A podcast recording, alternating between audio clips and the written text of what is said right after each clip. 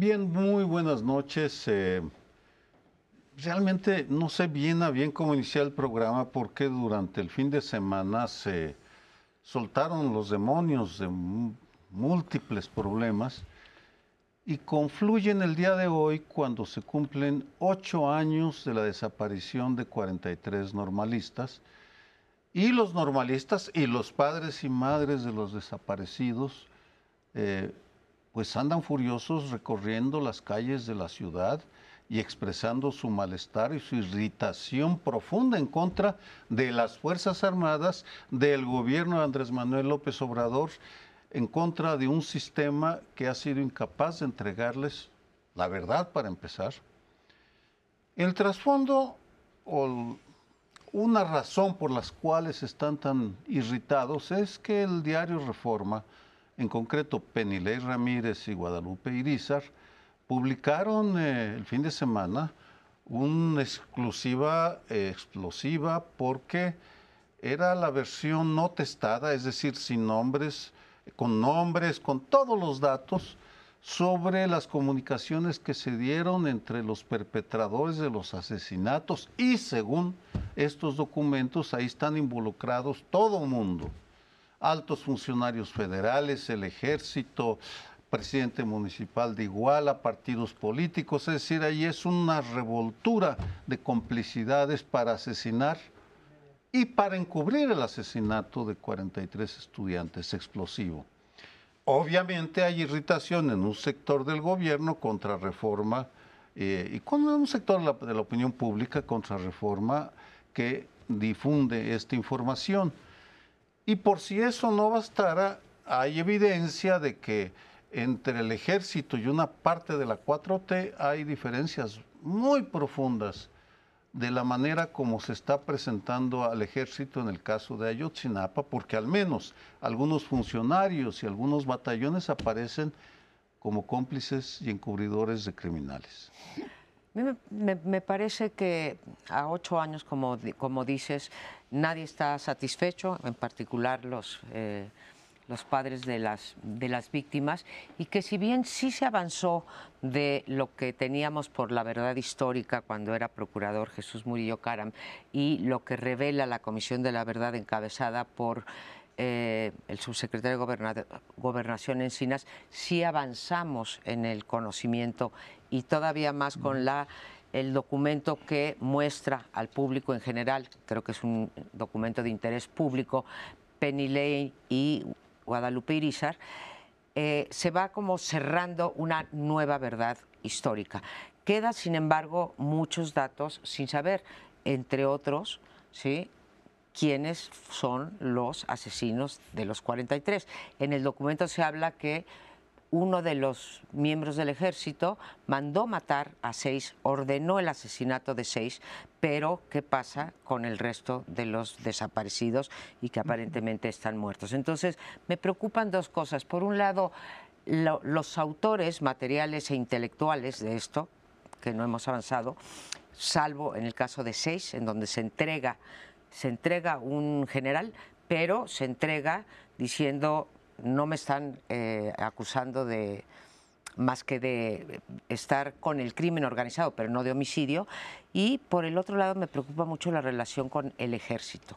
Yo creo que el ejército no vio venir, ya estaba molesto antes de la, antes de la revelación de Penilei Ramírez, ya estaba molesto el ejército porque con el anuncio de la Comisión de la Verdad quedaba patente que miembros del ejército estaban involucrados en eso. Y el ejército hoy en día es una pieza clave del gobierno de López Obrador. Bueno, el ejército puede estar molesto, pero el punto central es toda la estructura institucional. El ejército no es más que una parte de la estructura institucional. Toda la estructura institucional está envuelta en esto y hay un punto que si ustedes lo pueden dilucidar, me encantaría oírlo. Está ya eh, más o menos descrita eh, la ruta que termina en el, en el, asesinato, desde la salida de los estudiantes en eh, la normal, por qué estaban allí, por qué quisieron tomar varios camiones. todo esto está más o menos claro. Pero hay algo que falta aquí. ¿Por qué todo el conjunto del gobierno, eh, el conjunto en donde había, eh, digamos, que tenía que ver con esto, se involucra hasta el nivel federal? ¿Qué es lo que están, eh, lo que obliga a que haya incluso reuniones en la oficina del presidente Peña Nieto sobre ese aspecto para ver cómo se eh, revuelven las cosas para que no se llegue a una eh, explicación clara.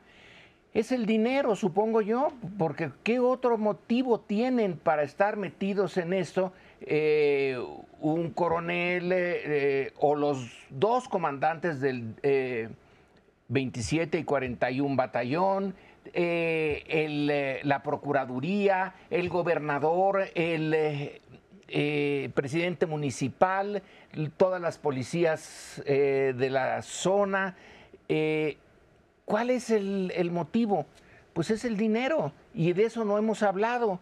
Yo no sé cuánto les pagaban, cuál era la tarifa, de dónde sacaba el, el, crimen organizado tal dinero y entonces ponernos al tanto de la red enorme que obliga incluso al presidente, a Peña Nieto, a convocar a una reunión para ver cómo manejamos este eh, problema y cómo lo eh, hacemos nebuloso para que nadie se entienda, nadie entienda y pase eh, como uno de los tantos casos en que no hay solución.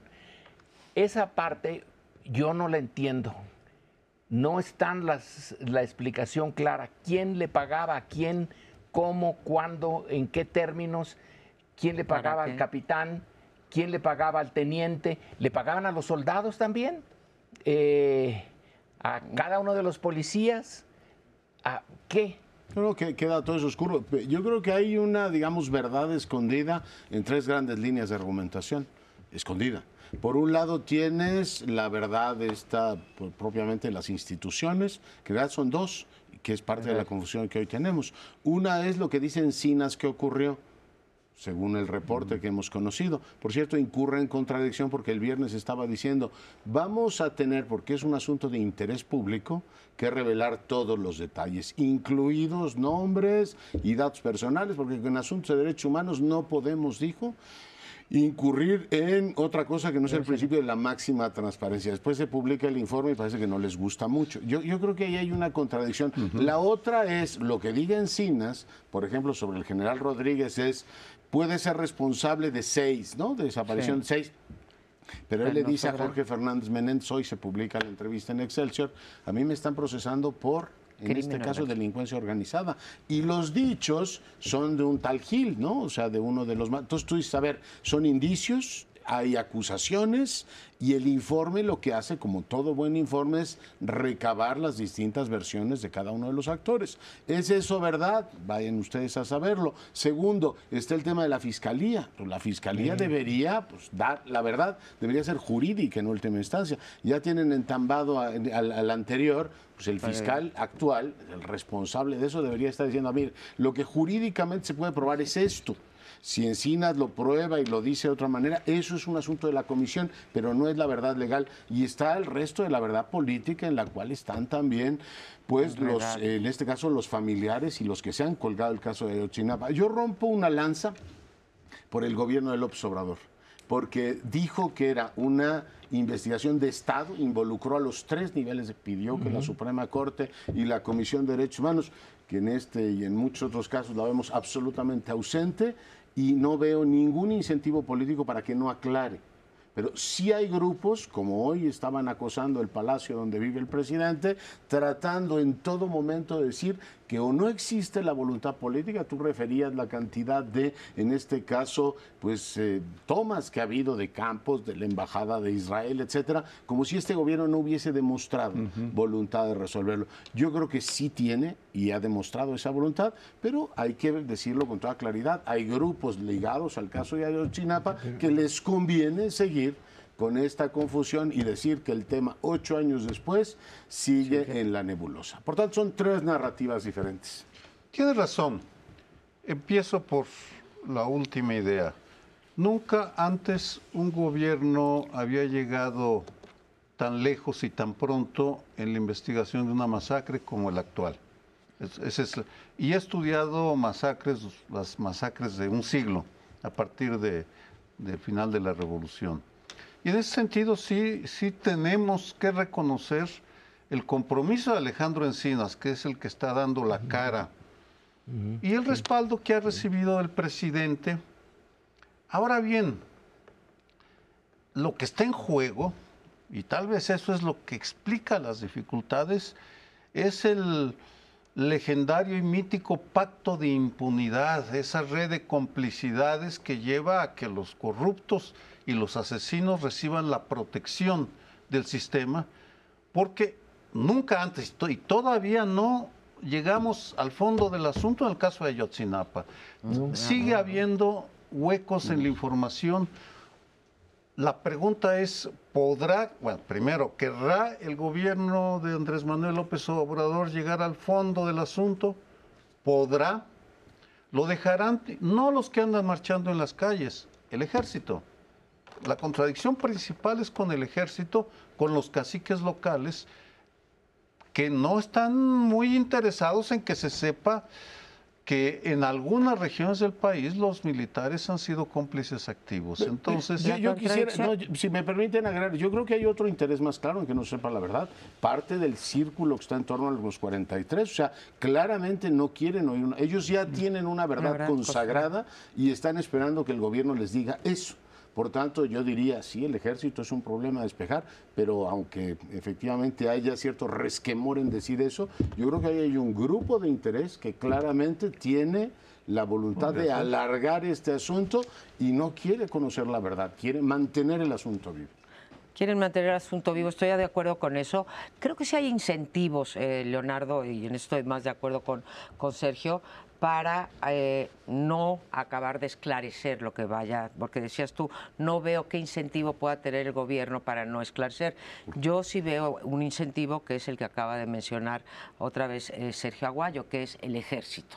El ejército ha recibido, bueno, todos los elogios por parte de López Obrador y es el pueblo uniformado y es un ejército que surge del pueblo, no como en otros países de América Latina o del mundo. Entonces, sí se le complica dada digamos, dado la presencia creciente del ejército, por supuesto que se le complica que ahorita gente ligada a los altos mandos militares pudieran estar. Y lo segundo es que no solamente hay huecos en la información, sino hay impunidad total. Sí, porque hasta ahorita lo que hemos visto es que la semana pasada soltaron a 16, quitaron orden de aprehensión a 16 que estaban en la cárcel, 16 militares, ¿no? Entonces...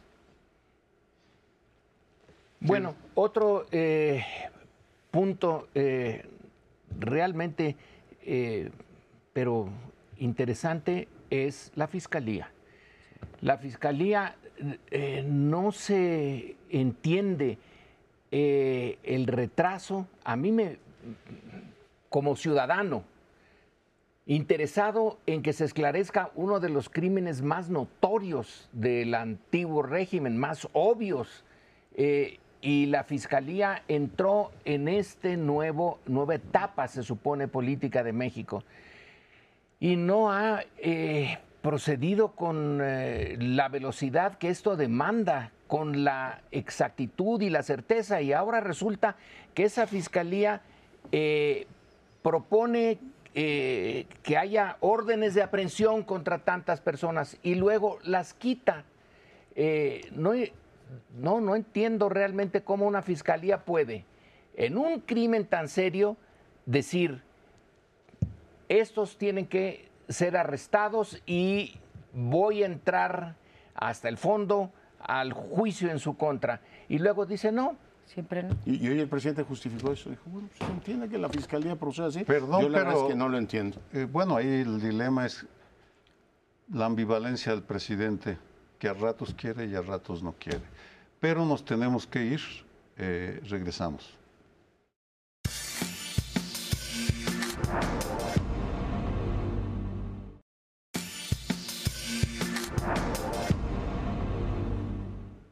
Bueno, y ahora vamos a seguir con el mismo tema.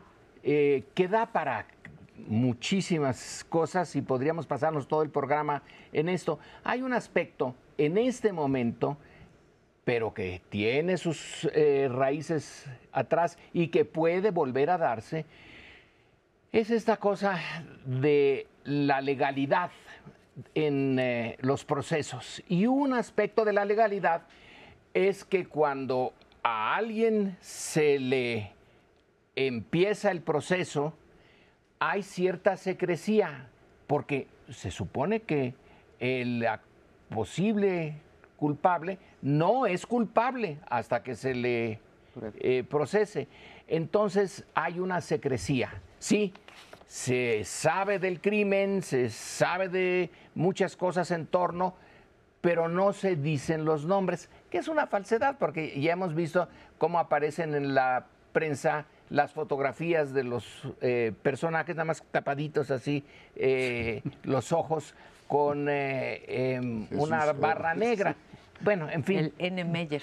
Pero, y, sí, y no se dice más que el nombre, pero no el apellido. En fin, todas estas cosas son parte de un, de un absurdo o de una fórmula vieja para proteger a los que sí pueden darse el lujo de ser protegidos. Últimamente, en estos días, ya lo mencionó Sergio Aguayo, el periódico Reforma tuvo acceso a un documento que para el público está atestado, es decir, están eh, eh, sin ponerse los nombres de las personas. Pero el periódico tuvo acceso y una periodista lo publicó. Entonces, puede ser, puede ser, y aquí lo pongo, eh, a discusión que esto sirva para que un juez muy estricto diga, aquí ya hay una falla y ya no se puede seguir el proceso.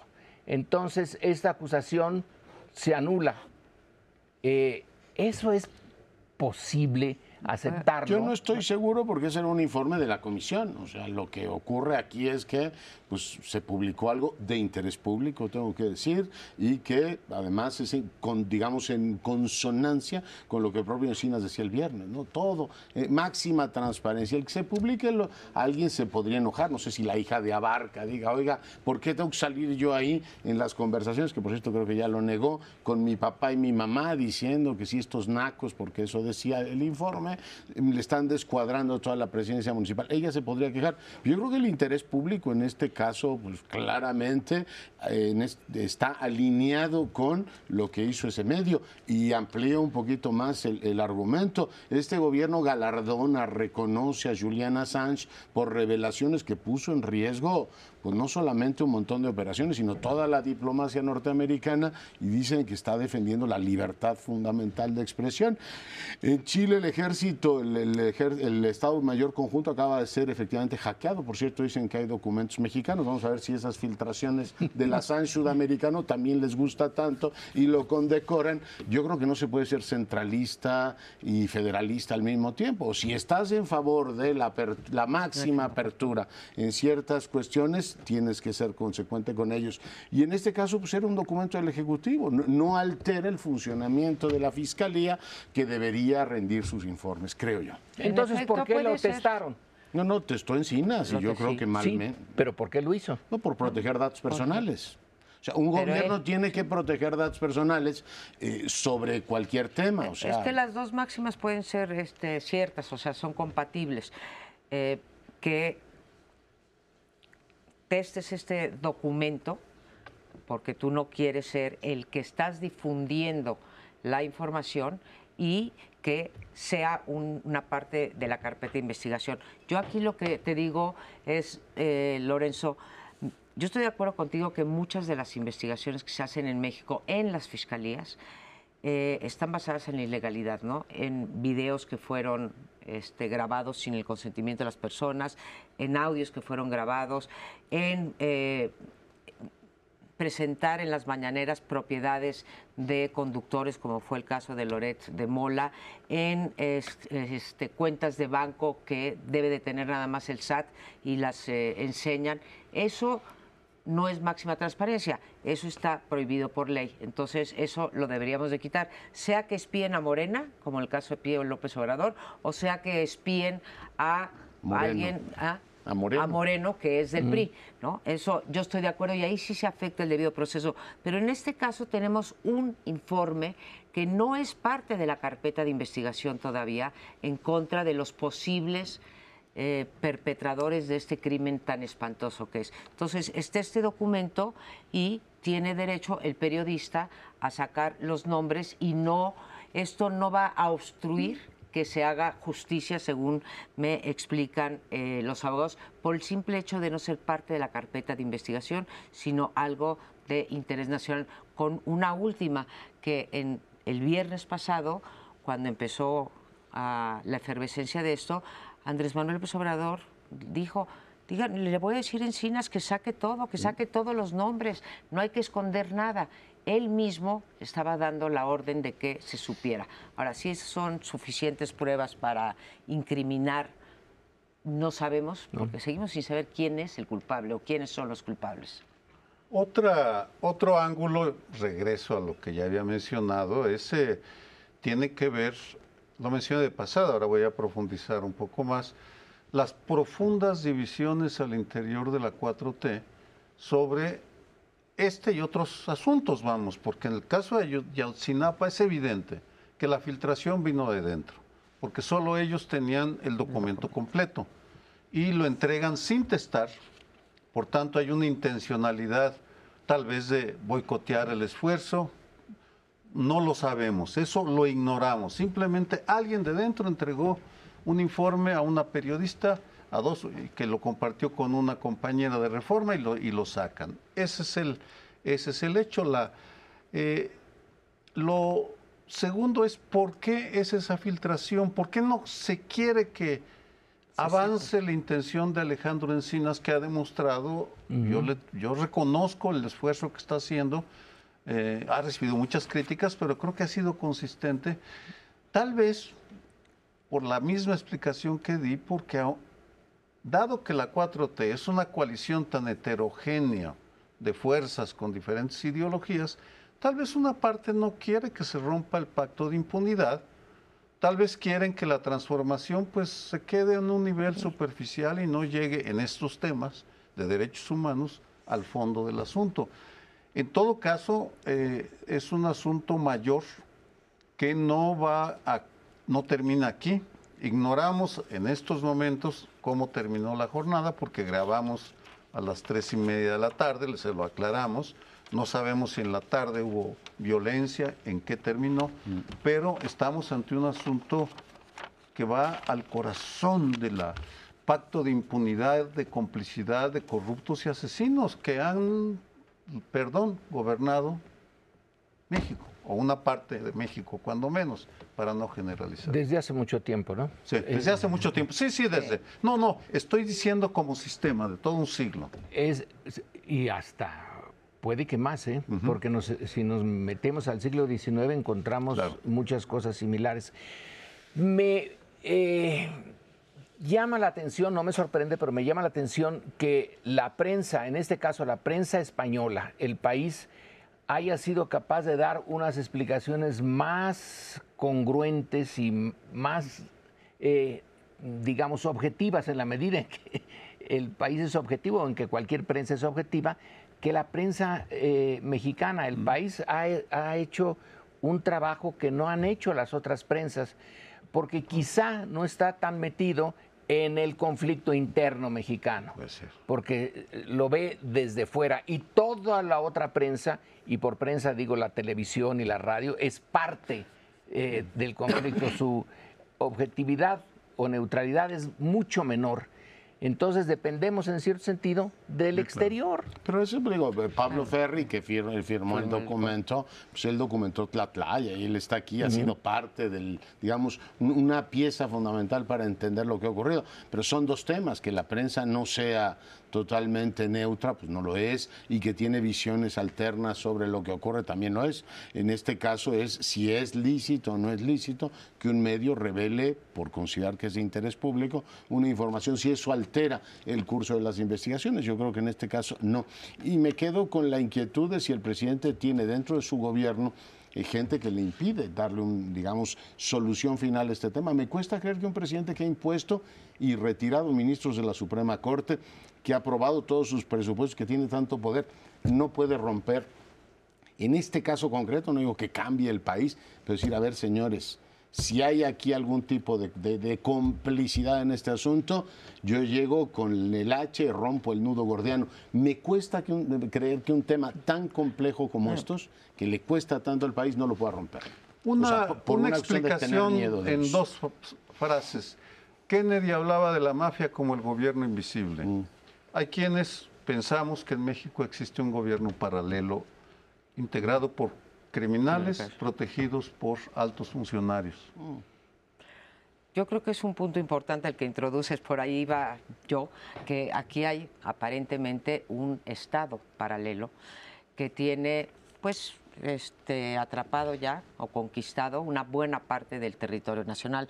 Nadie sabe cuánto, nadie sabe qué autoridades locales y qué autoridades estatales tiene en sus manos, pero aquí si está metido el crimen organizado, está metido el ejército como poder pues ya fáctico y están metidas las autoridades, pues ahí están las, las respuestas o las semi-respuestas que se te pueden dar, pero los pelos de punta. Pues sí, se nos ponen de punta los pelos, pero creo que hay evidencia de las tres cuestiones. No tenemos todos los detalles, como decía Sergio, pero como ha estudiado él, el crimen organizado está metido en los tres niveles de gobierno hasta donde no sabemos. Pero eh, en contra un poco de lo que eh, dices o dicen de que el ejército está eh, siendo una de las trabas, es que cuando le dijeron al presidente no nos han dado acceso a los documentos, cuando dio el manotazo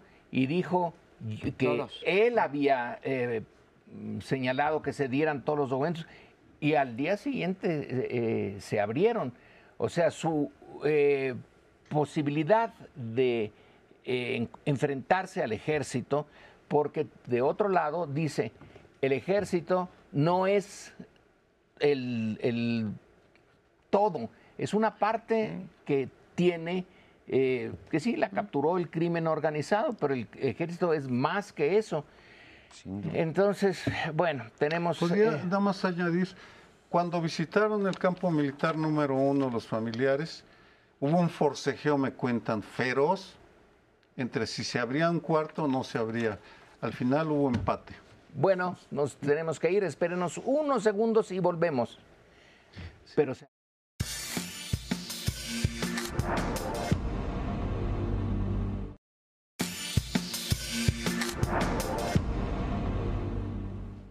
Y regresamos aquí a primer plano. Hace un momento decía, cuando abría el bloque anterior, Sergio Aguayo, que la 4T estaba dividida con respecto a Ayotzinapa y el quehacer de Ayotzinapa.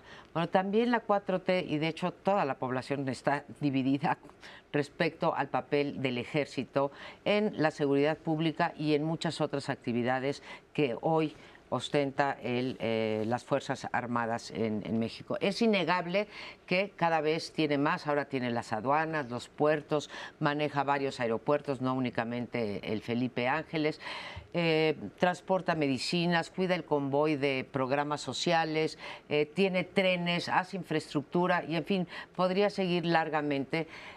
Hablando de todo lo nuevo, las nuevas funciones que se le han asignado desde que Andrés Manuel López Obrador llegó a la presidencia es claro que entonces el ejército ha ganado, digamos, presupuestalmente y ha ganado administrativamente dentro de lo que antes era la administración pública federal y por lo tanto falta un paso que es que ganen políticamente. Pero en este contexto hay dos leyes muy polémicas, una que ya fue votada, ya fue publicada en el diario oficial, que se refiere a que la Guardia Nacional, que dice la Constitución que debe de ser un cuerpo civil, pasa a ser dependiente de la Sedena, de la Secretaría de Defensa Nacional. Eso ya se aprobó por diputados y por senadores porque nada más hacía falta la mitad más uno de las dos cámaras. Hay otra que está ahorita y está en vilo, pasó en la Cámara de Diputados y es ampliar el tiempo que se va a permitir que el ejército esté en las calles. López Obrador en el 19 logró pasar una, una iniciativa que decía que los, las Fuerzas Armadas podían quedarse en las calles hasta el marzo del 24. Y ahora se les ocurre una iniciativa del PRI, hay que subrayarlo, del PRI, eh, que se amplíe esto hasta el 28. Pasó en diputados, pero en la Cámara de Senadores no ha sido posible. Y lo que está planteando el presidente es una consulta popular que, ya lo explicarán mis amigos para no extenderme, que es a todas luces ilegal porque el 35 dice que no se pueden someter asuntos de la Guardia del Ejército a consulta popular. Bueno, yo, creo que la, en este caso trasladarle a la gente la decisión, que claramente es competencia de los legisladores, es una manera de seguir con la regla, esta que describe muy bien Nadia Orbinati, del líder populista. Usted no gobierne, movilícese permanentemente. Y cualquier tema trasládelo a la opinión pública. Llevamos todos los años de este gobierno con alguna materia de consulta, que si aeropuerto, si aeropuerto no, que si hay que procesar los presidentes sí o no, que si hay que ratificar al presidente sí o no, y hasta ahora pues las consultas no han tenido más efecto que permitirle al presidente la movilización. Yo tengo la impresión de que en este caso, este debate, que él sabe que todavía tiene que ser revisado por la Suprema Corte de Justicia y que incurre en una contradicción magna, o sea, porque ellos defendían y que los está desfondando moralmente, pues, se tienen que acordar que todo se graba. Bueno, ahí están sacando lo que declaraban hace algunos años. Ahora tener que defender exactamente lo contrario es sumamente costoso. Pero la movilización al presidente le viene de maravilla porque sigue siendo un hombre capaz de, pues está en los 60% de movilizar a la opinión pública. Yo creo que no es lícito, o sea, que no es legal, él lo sabe, por eso dijo, no vamos a meter al INE en esto y ya está explorando el secretario de Gobernación las vías. Mañana va a la mañanera el secretario de Gobernación y veremos en qué términos convocan eso, aunque yo sospecho que con el acuerdo que tiene con el PRI, que ya para todo efecto práctico forma parte de la coalición gobernante en este país, lo sacarán los senadores esta semana. Bueno, yo no estoy alguna duda? De que lo saquen o que sean parte de la coalición gobernante. Pero es tuya la palabra. Yo creo que lo van a sacar esta misma semana. Mira, la consulta ya no tendrá lugar, ¿no? digo, objeto. He estado entrevistando entre senadores para entender, porque voy a escribir sobre eso, obviamente, y el PRI está dividido. Una parte está decidido a hacer lo que el presidente le mande, lo que diga Morena, eso, eso van a hacer. Pero entre los senadores hubo un número suficiente para frenar la aprobación de que llegara hasta el 28. Y aquí viene el debate que traen al interior del Senado, porque hay una negociación entre una minifracción del PRI, el senador Carlos Ramírez, y Morena, para reformular la iniciativa. Pero al mismo tiempo, y sin que se conozca bastante de este asunto que voy a comentar, ya están negociando un grupo gran, mayor, digamos, de senadores del PRI, con otros partidos y con Morena para iniciar de cero la discusión sobre una ley, de pues, sobre una estrategia de seguridad nacional, que es lo que está en el fondo. Aquí estamos ante una, un asunto virtuoso pero problemático. Lo virtuoso es que sí necesitamos una ley de seguridad consensada. Mientras más consensada, mejor. Así como pasó la reforma. Ahora, esta no es una ley de seguridad. No, no, una iniciativa, una estrategia. El problema es que quien está a favor de ese proceso es Ricardo Monreal, al cual no quiere una parte de Morena. Entonces, simplemente les planteo el enredo yo no sé cómo vaya a terminar, pero así andan y en esta semana se va a decidir. Bueno, esto de eh, la ilegalidad de la consulta depende de cómo se haga. Se puede, el presidente dijo, ¿por qué no se hace una encuesta? Yo no veo que eh, la constitución sea violada por una encuesta que muestre, como espera López Obrador, que tiene mayoría su posición y que en el Senado hay eh, una representación eh, no exactamente corresponde a la opinión pública. Entonces es nada más una forma de presión. Mm. Si hago mi eh, encuesta, muestro que sí se tiene confianza en el ejército y que sí se quiere que siga hasta el 2028 porque la alternativa, ¿cuál es? Eh, entonces, la posibilidad de que surjan las dos cosas puede ser que se haga la negociación con el PRI y se haga la encuesta. Luego la encuesta dirá a la oposición, no, no vale, no vale porque las empresas de la encuestadora son falsas y son cuchareadas, etcétera. Bueno, pero tendremos un elemento más eh, para la discusión que no va a haber acuerdo, porque no puede haber acuerdo en nada sustantivo en México ahora.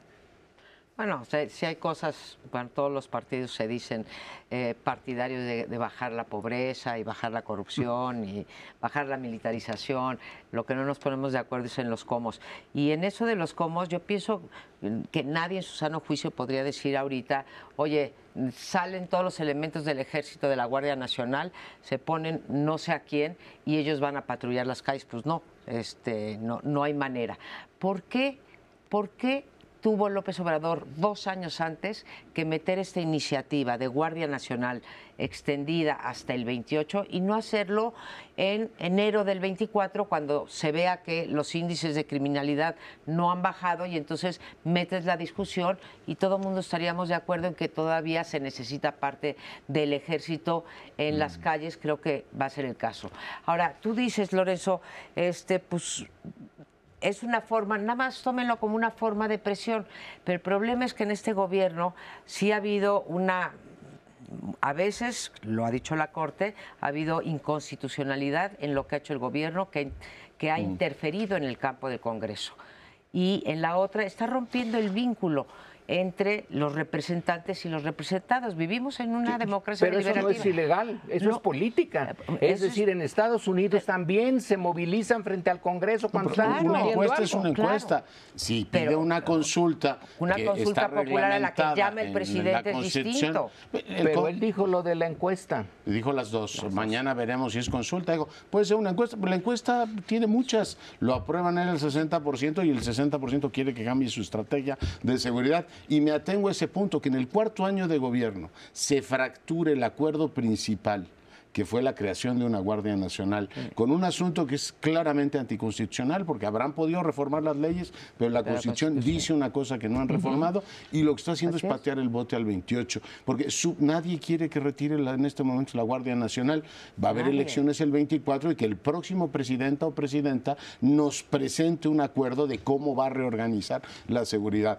Todo lo que en este se había avanzado y yo creo que la Guardia Nacional fue un avance, se está fracturando políticamente por algo que me sigue resultando incomprensible. Es este capricho de decir, se va a ir al 28 porque yo digo.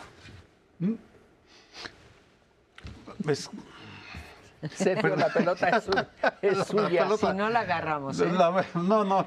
yo ya no me podía alargar. El árbitro me sacó la tarjeta es, Que, es que estaba eh, calculando, calibrando. Eh, bueno, ya está la pelea por la sucesión a todo lo que da, es lo que podría añadir, porque está permeado este debate por los intereses. A ver, ¿quién operó la búsqueda de esta aprobación en el Senado? El secretario de Gobernación, no Monreal. No, la entrada de la iniciativa por parte del PRI, el pues, secretario de Gobernación. Fue el secretario de Gobernación. Entonces tenemos un nuevo actor que todavía no calibramos bien a bien. No cuáles son sus cartas, su, estilo.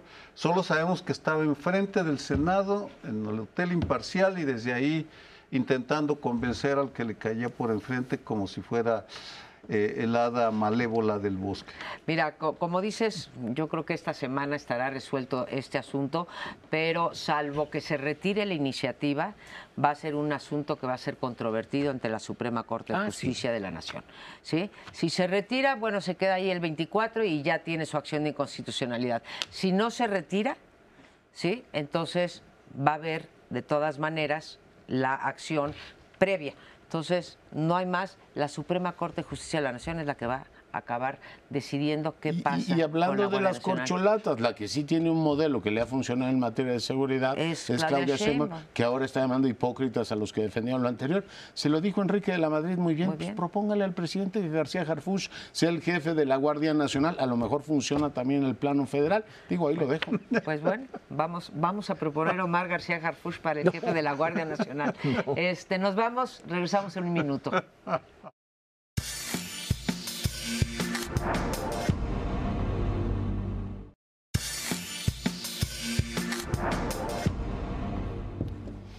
Bueno, y en este bloque les propongo que leamos, analicemos lo que ocurrió en Italia. Hace un siglo entraba Mussolini a Roma y un siglo después la extrema derecha gana las elecciones en Italia. Uno de los países del G7 es efectivamente ahora un país que será gobernado por una mujer que profesa pues directamente la postideología fascista. Ella dice que han pasado muchos años y que efectivamente han tenido una especie de camino de Damasco, una ruta de Damasco para volverse, digamos, más centristas y entender lo que es la pertenencia de efectivamente Italia a Europa. Pero la duda está ahí.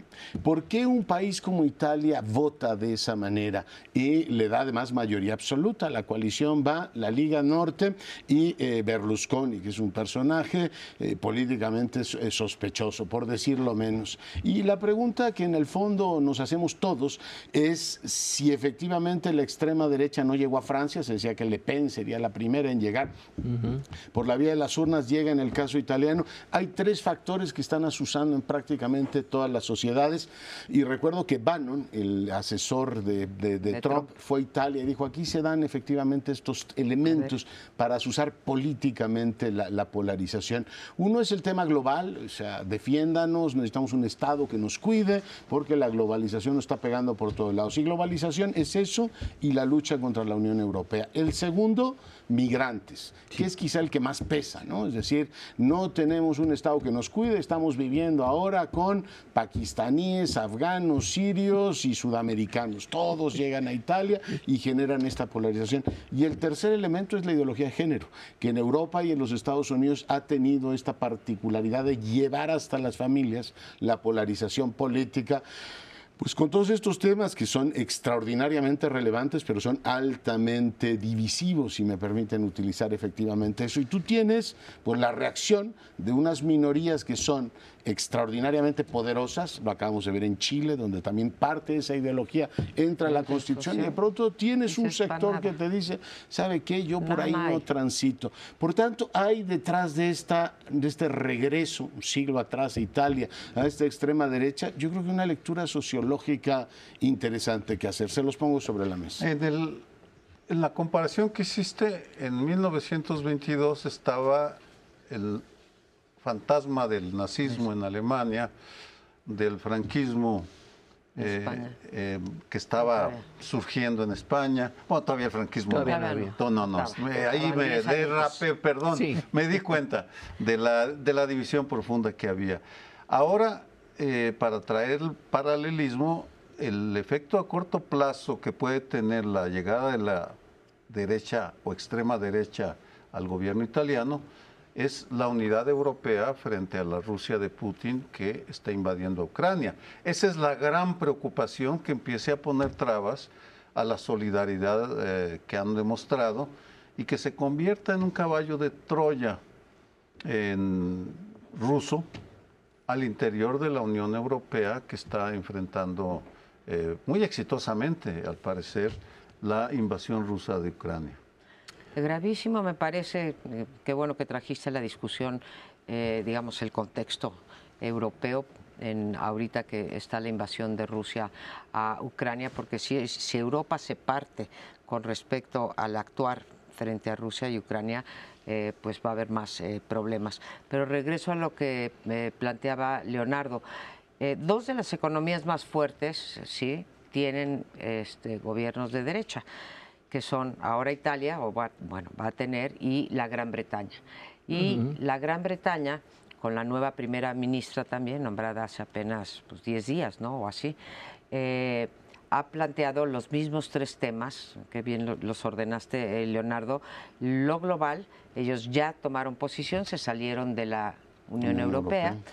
La parte de los migrantes que el partido de los Tories está, el Partido Conservador está pujando para que haya leyes mucho más restrictivas en términos migratorios y la parte de ideología de género que no ha dado color, pero tendríamos dos mujeres en el gobiernos, en economías de las economías más fuertes del mundo, con dos mujeres que están enarbolando la bandera, pues que muchas mujeres creíamos ya ganada y avanzando más y más con respecto a temas como el, la interrupción del embarazo. Entonces, feo lo global, los migrantes y la ideología de género en estos tres, en estos dos países tan importantes.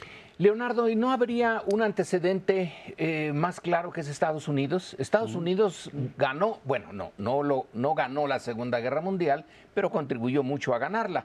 Eh, es uno de los dos eh, ganadores, Ganadores. junto con la URSS. Y Trump tiene parte de esa ideología. Para empezar, contra los migrantes. Ese fue el primer punto que usó para alebrestar a, a sus, eh, a sus huestes. Los migrantes, en este caso justamente nosotros, eh, los migrantes procedentes de México y luego los migrantes en general. Su idea de la globalización no es particularmente positiva. Él le aconsejó a los británicos que se salieran y que eh, y siguieran con el Brexit. Y pidió, así les pidió que se fueran eh, al Brexit. Entonces, en eso se parecen. Y que decir lo- consumieran americano también, ¿no? Sí. Estadounidense. Lo de, lo de Italia tiene un antecedente ahí. Lo de las mujeres, También. esa sí es una parte en donde difiere el trompismo de lo que está pasando en Italia.